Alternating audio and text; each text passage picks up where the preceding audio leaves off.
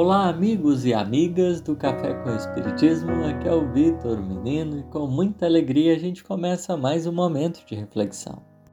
No episódio de hoje, nós continuaremos o nosso estudo a respeito da quarta parte de O Livro dos Espíritos, no item Temor da Morte, que pertence ao capítulo 1.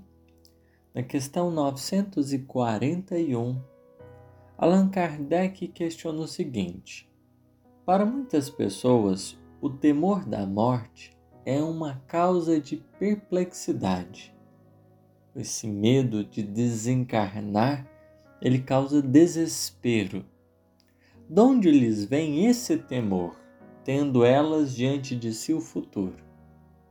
Kardec quer investigar a gênese, o campo das causas para essa questão, o motivo desse desespero, sendo que nas determinações divinas a continuidade da existência não é uma dúvida. Nas leis divinas, a sobrevivência do espírito, a morte corpórea, é uma certeza.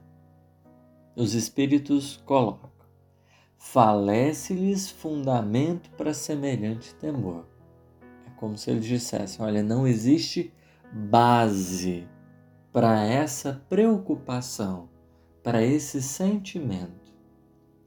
Só que eles não param por aí. Poderiam muito bem terem simplesmente interrompido a resposta nesse momento para colocar, olha, isso é algo né, sem fundamento.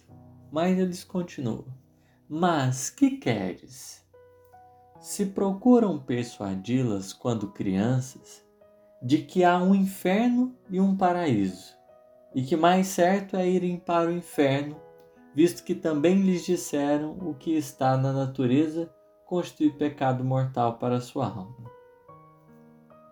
Diante da sociedade, a educação que muitos corações receberam se fundamentava na crença desse mundo espiritual baseado numa perspectiva de inferno e de paraíso, né, das regiões superiores e regiões inferiores, né, não como o Espiritismo nos ajuda a compreender, e que de tal modo né, havia uma propensão maior para o inferno, porque tudo era motivo de inferno.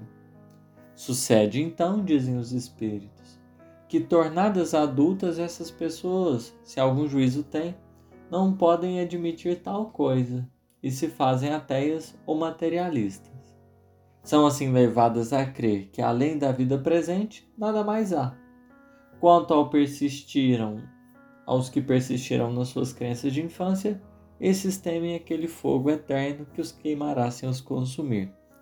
Os materialistas não vão de certo modo, como não pensam na continuidade, talvez possam temer a desencarnação, o nada, ou podem se manter indiferentes, já que não existirá mais nada na concepção deles, e aqueles que, em crescendo, sustentam essas concepções de céu e o inferno, por sinal, podem manter-se preocupados com essa a sua estadia do outro lado, receosos dessa destinação para o lugar né, onde vão. Mas em verdade, esse temor à morte, essa experiência que às vezes é vivida né, no desespero né, dos corações, que o simples fato de pensar em desencarnar pode produzir tais efeitos, né, culturalmente nós podemos encontrar uma base. Não, a base não está no espírito. Esse medo da morte não está efetivamente no campo do espírito, mas diz respeito aos costumes, às ideias que elas vão sendo desenvolvidas.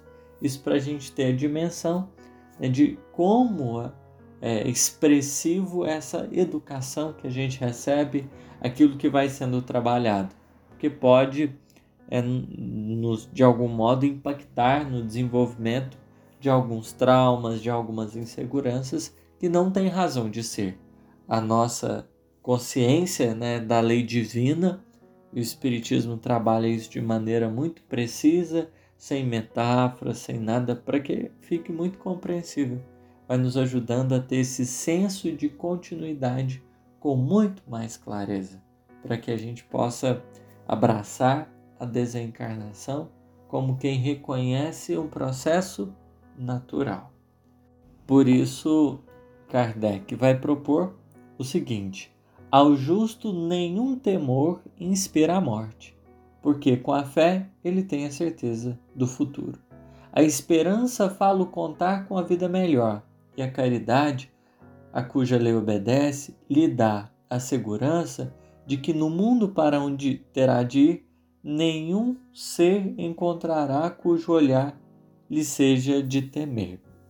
Então, a definitiva solução para essa perplexidade é a construção não só dessa mentalidade, mas uma vivência sustentada nessa fé, nessa certeza do futuro, banhada pela esperança da bondade, da misericórdia de Deus que não castiga nenhum dos espíritos e da caridade que nos ajuda a construir em vida essa destinação cada vez mais apropriada é para as regiões superiores, em que não nos será necessário temer coisa alguma, já que quem governa a vida, na diante da vida que se estende ao infinito, é aqueles que amam.